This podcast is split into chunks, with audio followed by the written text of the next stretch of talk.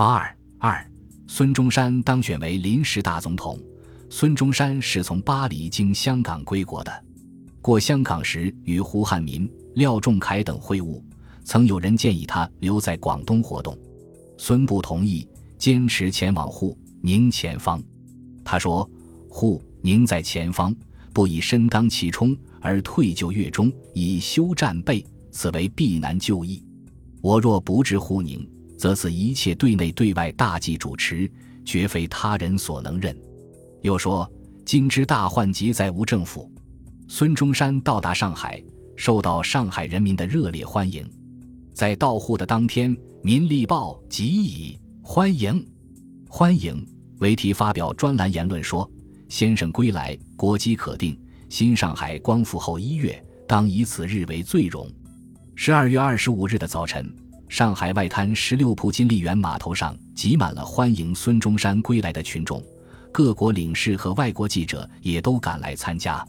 孙先生乘香港船入港，护军都督府派舰威兵轮往吴淞口迎亚。当轮船接近码头，尚未靠岸的时候，身着黑色西服的孙中山出现在轮船的上层。他脱帽，高举右臂，面含微笑，向欢迎群众频频点手致意。船靠码头，刚一登岸，他就被众多的新闻记者包围了。记者们的第一个问题就是：“您这次带多少钱来？”在孙未到上海时，中外各报皆分传孙携有巨款回国，以助革命军。孙中山斩钉截铁地回答说：“与不明义钱也，所带回者革命之精神耳。革命之目的不达，无何义之可言也。”孙的回答表现了一个革命家的气概，深深地感动了在场的人们。在到达寓所后。孙又接见《民力报》记者说：“从前种种困难虽幸破除，而来日大难犹甚于昔。今日非我同仁持一真精神、真力量以与此困难战，则过去之幸劳将归于无效。”这些话也是语重心长的。孙中山到上海后，立即和同盟会的一些主要负责人紧张地讨论组织临时政府问题，在讨论中发生了分歧。孙中山主张采取总统制，不设总理；宋教仁则主张采取内阁制，设总理。孙中山认为，内阁制乃平时不使元首当政治之冲，故以总理对国会负责，断非此非常时代所宜。黄兴当即表示支持孙中山的意见。同盟会的要员们还决定先期分别向各省代表示意，选举孙为临时大总统。并由马君武著文在《民立报》披露，孙中山回国，临时大总统之人选已是众望所归。许多团体都纷纷致电南京各省代表，请举孙中山先生为总统，以救国民。赵众一致，全体欢迎。在美洲的全体同盟会会员也致电《民力报》，转各省代表说：孙先生才德望中外相符，请举为总统。内卫余望，外镇强邻。十二月二十九日，在南京的各省代表会，十七省四十五人，华侨二名代表列席，开正式选举临时大总统会。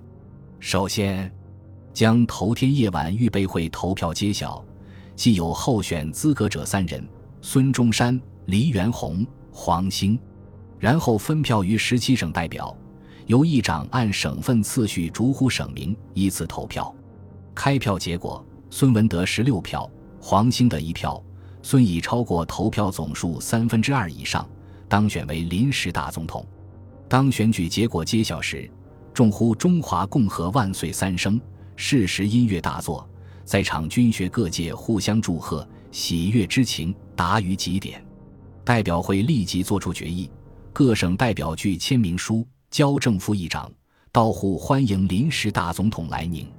在上海的孙中山得知当选消息后，立即复电南京各省代表，表示接受。他说：“光复中华，皆我军民之力。闻洁身归国，毫发无功，竟成选举，何以克当？唯念北方未静，民国初基，宏济艰难，凡我国民具有责任。诸公不计功能，加闻重大之服务，闻感不民免从国民之后。”当克日赴宁就职，先此敬父。与此同时，孙中山又致电各省都督说：“今日代表选举，乃任文为公仆，自顾财力，诚无以当。以国家元首而自称公仆，充分显示了资产阶级共和国和封建帝制的根本区别。对两三千年来一直受着天子、君父一类欺骗的中国人民来说，实在一心耳目。”当孙中山被选为临时大总统的消息传出后，受到各地群众的热烈欢迎。《民力报》等报上连续发表国内外各界各团体和各地群众的贺电。安徽各界代表及军民万人曾集会都督府庆贺，福州万人举行提灯游行。南京的气象是：宁远军学各界自西各省代表举定孙大总统后，军色舞眉飞，互相庆祝。所有各商铺居民无不预备香花灯烛以征迎雅。总统府内均用五色电灯排成花样，其光彩焕然一新，虽白叟黄铜，无不共称中华民国万岁云。至于海外侨胞，则是自总统选举以来，南洋、澳、欧美各地贺电为日盈尺。